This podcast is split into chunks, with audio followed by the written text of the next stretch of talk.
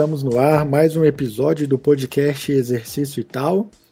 Esse mês especial do Dia Internacional da Mulher, nós vamos receber várias mulheres cientistas, professoras, pesquisadoras, esportistas e muito mais. E hoje, para continuar a nossa homenagem às mulheres, eu recebo a professora doutora Cristiane Coelho Ravaiani. Seja bem-vinda, Cris. Obrigada, Gessé. Obrigada a todos que estão nos ouvindo. Espero que essa conversa seja bastante animada e produtiva. Ah, a gente que agradece. A gente está super feliz de ter de receber você aqui no nosso programa. Eu também fiquei bastante feliz com o convite. Muito bom. Cris, você é professora de educação física por formação, não é isso? Isso. Eu fiz o curso de educação física, na época era tudo junto, licenciatura plena. Então, hoje é diferente, né? Temos bacharelado, licenciatura, mas a minha formação é aquela integral. Ah, legal. Mas eu vi também que, além de é, professora de educação física, você se formou em nutrição. E parece que ao mesmo tempo, isso é, é assim mesmo? Isso. Na verdade, eu, quando estava lá prestes a prestar vestibular, na época, comecei a pensar no que eu queria fazer. E, e eu gostava muito de praticar exercício, fazia esportes, apesar de nunca ter sido bom em esporte nenhum, eu gostava. E também me preocupava bastante, achava que essa área da, da alimentação saudável era bastante interessante. Na época até procurei nutricionista, coisa que uh, hoje é muito comum, mas na época que eu fui fazer a faculdade não era tão comum assim a gente procurar nutricionistas. E aí, então, eu resolvi fazer as duas juntas. Falei, não, eu acho que tem tudo a ver uma coisa com a outra, então eu quero fazer as duas faculdades ao mesmo tempo. E comecei então a procurar locais em que eu pudesse fazer os dois cursos ao mesmo tempo. E um desses locais foi Londrina. Então, Londrina me propiciou fazer o curso de nutrição, na época era integral, na, hoje chama-se Unifil, a instituição e Educação Física, que era noturno, que é o curso da Universidade Estadual de Londrina, a UEL. Então você estudava o dia inteiro? Vamos dizer que sim, estudava o dia todo. Saía de uma e ia para outra. Estudar, estudar mais ou menos, mas você ia de uma para outra, né? Mas nada que tivesse sido tão é, difícil ou impossível, ao contrário, eu, eu gostava bastante né, de fazer os dois cursos. Inclusive, como eu não conseguia aproveitar disciplinas, porque eu estava no primeiro semestre dos dois cursos, então anatomia, que é uma disciplina que a gente já tem logo no início, eu fazia duas vezes. Nossa. Porque eu não podia aproveitar. Fisiologia, a mesma coisa. Vamos dizer que o aprendizado foi quase que dobrado, né? E Cris, o que, que marcou mais você na, na sua vida no início aí da graduação? Ou ao longo da graduação? Você teve é, participação em iniciação científica, algum projeto? O que, que foi marcante nessa época para você? É, eu depois que eu comecei a fazer a, a faculdade, as faculdades, eu comecei a, a, me interessar bastante por essa área acadêmica. Na verdade, o que eu queria era ser professora universitária. Eu só não sabia como fazer isso. E, e comecei então a, a me envolver né, em, em atividades que pudessem me levar a carreira docente, mas eu não tinha muita noção né, do que, que eu precisava fazer. E quando eu então entrou no curso de nutrição, um professor, ele dava disciplina optativa de nutrição esportiva, que é o professor Edilson Cirino, que ele é um dos principais pesquisadores hoje na, na educação física no Brasil. E o professor Edilson também me dava aula no curso de educação física, para minha felicidade. O professor Edilson então montou grupo de estudo uh, e começou a nos convidar para isso e eu, claro, aproveitei a chance, fui, participei e comecei a me apaixonar pela área. Então falei, é isso que eu quero, é o que eu gosto de fazer. Eu lembro que eu estava na frente da, da, da universidade, da UEL, na frente do Centro de Educação Física, parada, sem fazer nada, e o professor Edilson chegou e falou, o que você está fazendo? Eu falei, nada. Aí falou: Você quer me ajudar a fazer algumas coletas de dados? Eu falei: Claro, vamos lá. E comecei a ajudá-lo, gostei disso. A gente publicou um, um trabalho, que foi meu primeiro trabalho é, científico que eu levei para congresso, para apresentar. Gostei muito disso aqui, é isso que eu quero fazer e vou me dedicar então à pesquisa e à docência. e hoje estou aí.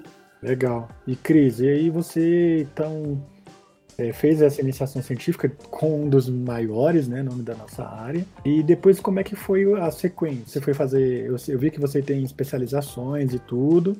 E depois você foi para o mestrado, você mudou de estado, como que foi? É, então na época, como eu já tinha me decidido que eu gostaria de fazer mestrado, doutorado, eu comecei a procurar locais também. E por indicação do professor Edilson, ele falou: eu tenho um professor que ele trabalha na área da nutrição, da nutrição esportiva, que eu acho que você vai se dar muito bem. E aí então ele me indicou o meu orientador de, de mestrado, que é o professor Roberto Carlos Burini.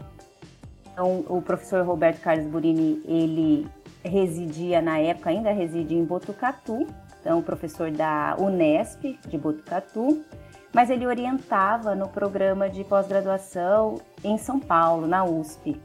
Então eu resolvi mudar para Botucatu e eu me inscrevi num programa de aprimoramento profissional, que é como se fosse uma especialização, uma especialização lato sensu. Na época eu passei, mas quase que concomitantemente eu passei também no mestrado e eram todos com o professor Burini.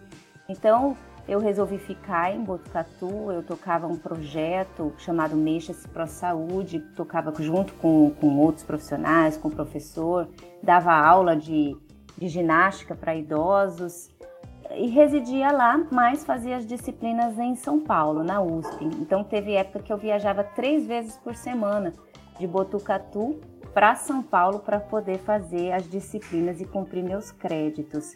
Mas a minha coleta de dados, toda a, convivência de laboratório foi realmente na Unesp. Então foi lá que eu fiz, aí eu aproveitei que eu estava lá e durante o mestrado eu fiz também duas pós-graduações lato sensu e eram oferecidas ali pelo nosso laboratório, pelo Seminutri, do professor Burini. Então eu fiz muita coisa ao mesmo tempo durante a pós-graduação também. E aí engatei no, no, doutorado no mesmo local. E depois do doutorado, Cris, você conseguiu realizar o sonho de virar professora? Isso, prática foi, na verdade, foi no mesmo ano mesmo que eu defendi o doutorado, eu passei num concurso. Então eu tinha essa essa vontade enorme de ser professora do ensino superior, dei aula durante o doutorado então, é, eu dava aula em instituições particulares, tanto em Botucatu, depois na minha cidade natal, Campo Grande. É, continuei lecionando, mas logo depois que eu defendi, eu passei no concurso público na Universidade Federal de Mato Grosso. Isso foi uh, em 2008. E aí, lógico, fui morar em Mato Grosso, em Cuiabá, onde eu tive uma experiência profissional muito valiosa no começo da, da minha carreira oportunidade de abrir o bacharelado em educação física, nós abrimos também o primeiro mestrado em educação física de Mato Grosso. Então era o segundo da região Centro-Oeste. Então para a gente foram ganhos muito importantes para mim, tanto pessoal quanto profissional. E você fez isso tudo em Cuiabá, Mato Grosso. É, Mês passado a gente recebeu aqui no nosso programa o professor Fabrício Voltarelli.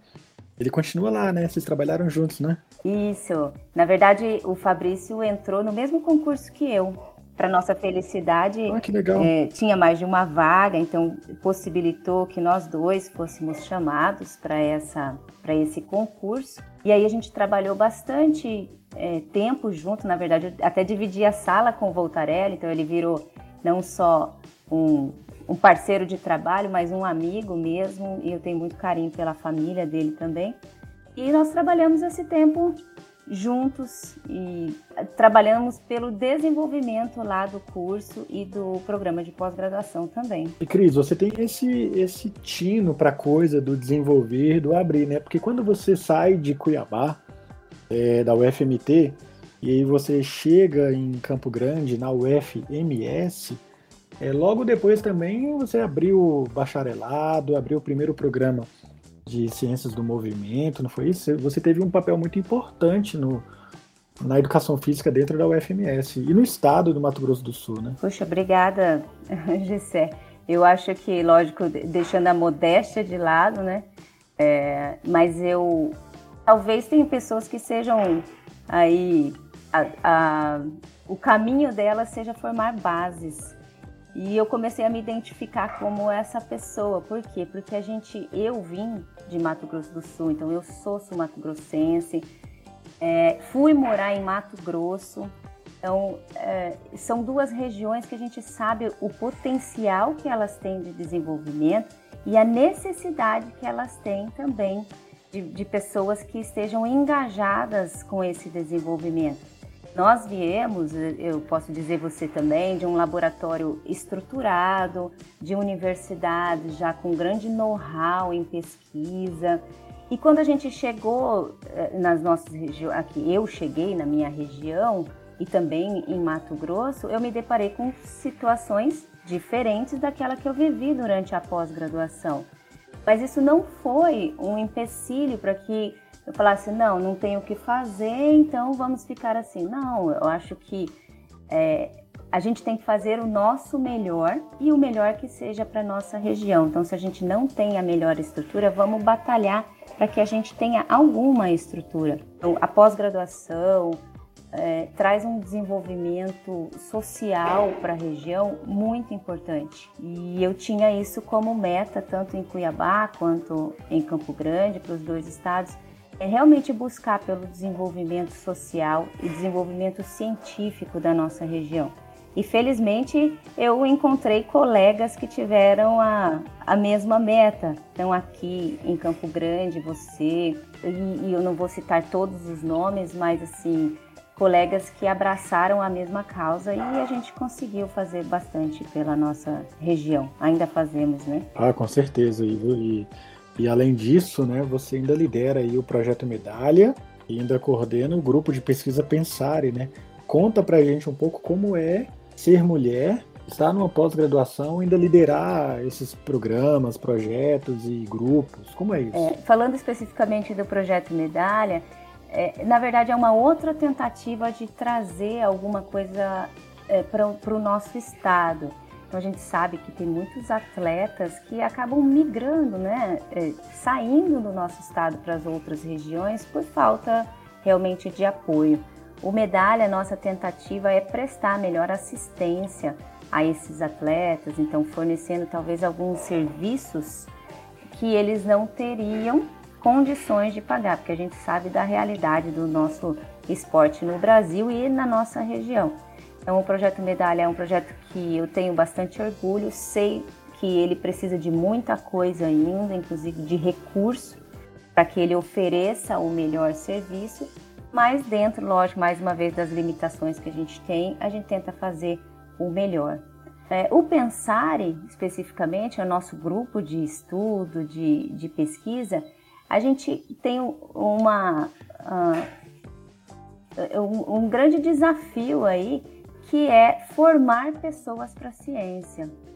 O pensar ele não tem só o objetivo de formar pessoas que querem carreira acadêmica, mas ele tem sim um, um, grande objetivo de desenvolver o espírito investigativo, análise crítica do, da informação que está sendo veiculada tanto para os profissionais, mesmo que eles não queiram ir para a pós-graduação, mas para aqueles que querem sim partir para essa carreira da, da pesquisa. Esse grupo é um grupo aberto que conta com vários profissionais e que a gente busca, então, mais uma vez, desenvolver a nossa região por meio da ciência. É, no caso, ser mulher, eu não eu, eu vejo hoje é, alguns editais de, de incentivo às mulheres na pesquisa.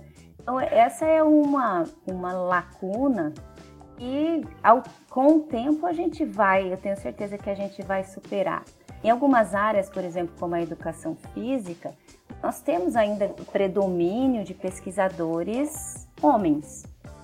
Agora, já em áreas que o curso tem muita mulher, como é o curso da nutrição, é, a gente não vê esse, tanto esse desequilíbrio.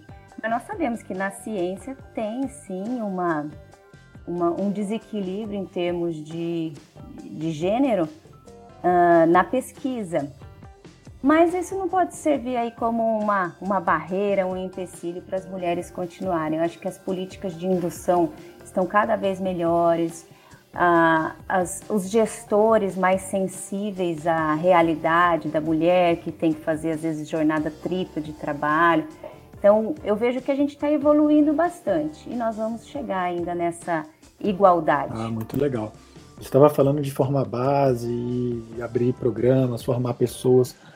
Qual é o principal desafio hoje que você enfrenta na UFMS é, nesse sentido?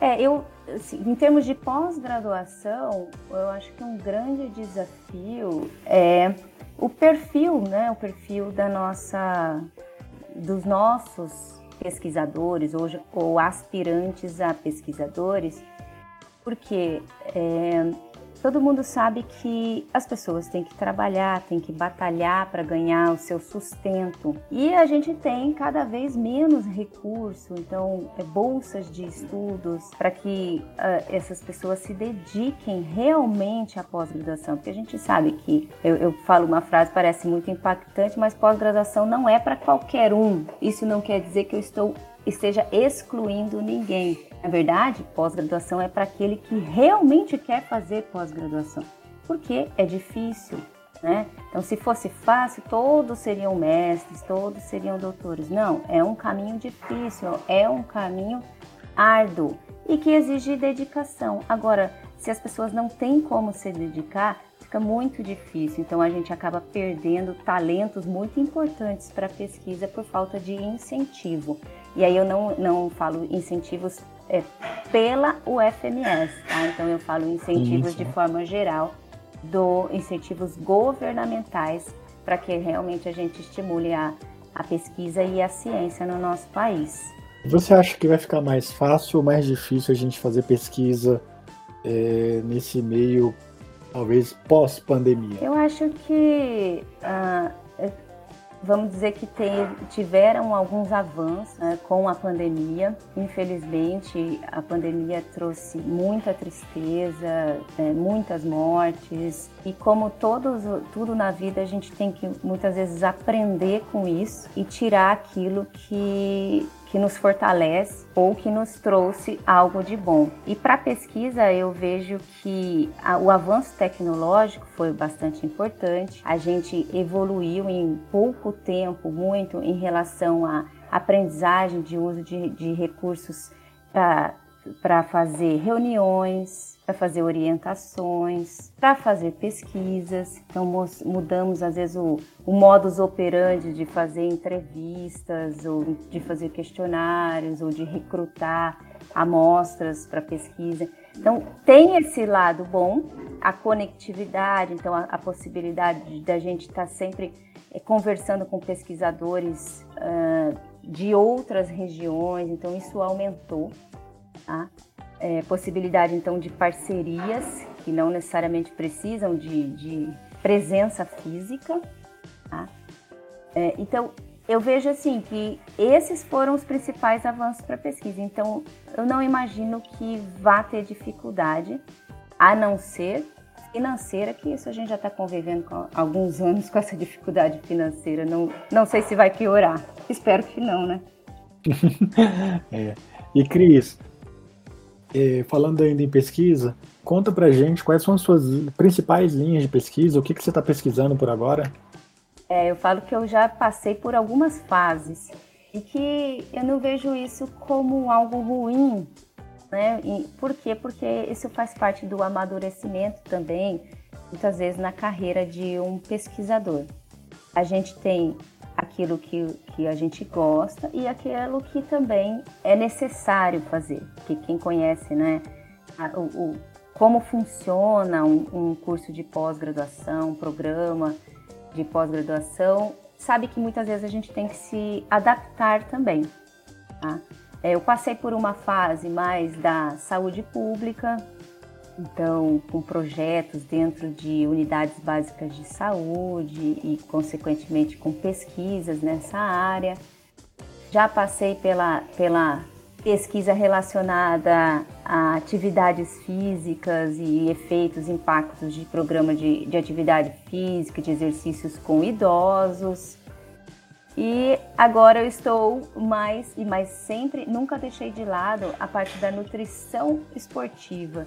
E agora eu estou voltando mais os estudos para essa área da nutrição esportiva novamente, que é uma área que eu sempre gostei demais, mas por conta de algumas coisas que o, o destino me trouxe, é, algumas outras vocações, eu tinha é, deixado um pouco de lado. E felizmente estou voltando para essa área. Muito interessante. E a gente fica muito, fico muito feliz de poder trabalhar contigo. Eu aprendo muito. É, eu também. Cris, e para quem quer iniciar, é, fazer mestrado, fazer doutorado, quer ir procurar lá o grupo, pensar, o que, que essa pessoa precisa fazer? Eu acho que o primeiro passo é refletir, né? Se quer mesmo essa área, tá? E uma das formas que ajuda a gente a refletir é participando participando desses grupos que fazem a mesma coisa. Porque quando a gente participa, a gente pensa assim, eu me identifico, ou ao contrário, nossa, não é isso que eu quero para minha vida. Então a gente tem no pensar e a gente dá essa possibilidade para as pessoas de participarem, de escutarem o que a gente faz e de decidirem se elas querem ou não isso para a vida ou para a carreira delas. Então eu vejo que a, a no nosso caso, né, Gessé, talvez uma porta importante seja participar desses grupos. Então, se aproximar de quem faz a mesma coisa e aproveitar essas oportunidades que a universidade dá em relação a caminhos de, de pesquisa e de, de, ciência. Nós temos o, o Pensare, que nós temos reuniões todas as semanas, então esse semestre ah, vai começar novamente em março. E nós temos reuniões só uma vez por semana, as reuniões duram apenas uma hora, são na hora do almoço, justamente para é, não impedir que as pessoas participem, então não coincidir com horários de trabalho.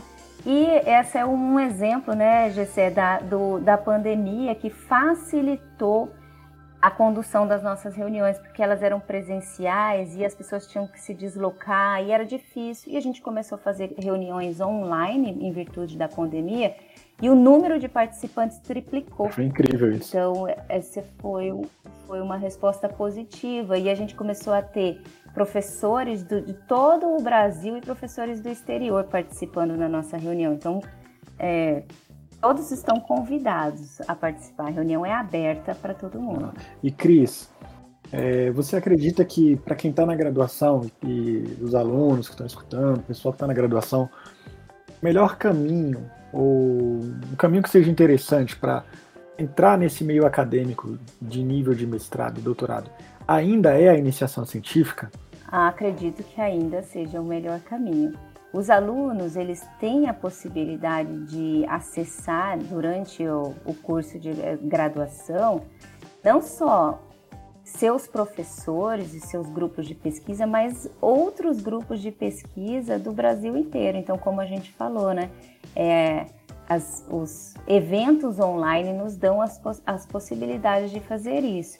Mas a prática científica ali, participar de coleta de dados, de uma pesquisa de verdade, de análise de dados, está ao alcance de todo mundo que está na universidade. Basta é procurar quais professores ali da sua área fazem aquilo e se aproximar. Eu costumo dizer que os melhores pesquisadores são os pesquisadores mais altruístas, são aqueles que abrem as portas para quem tem interesse.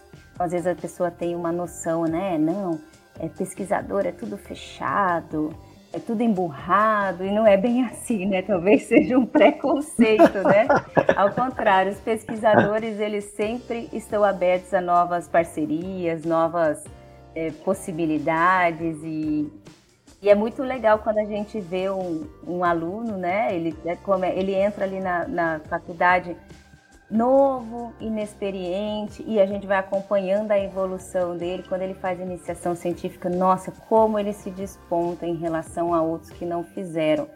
é impressionante. Então, mas eu ainda acho que a iniciação científica é o, é o primeiro caminho. Mas isso não quer dizer que tenham pessoas que já são formadas, mas que querem voltar à área acadêmica e elas é, façam é, um caminho um pouquinho inverso. Depois de formadas, elas comecem a iniciação. Não tem problema nenhum. A gente consegue. A gente tem vários casos, né, Gessé, de pessoas assim que foram muito bem sucedidas.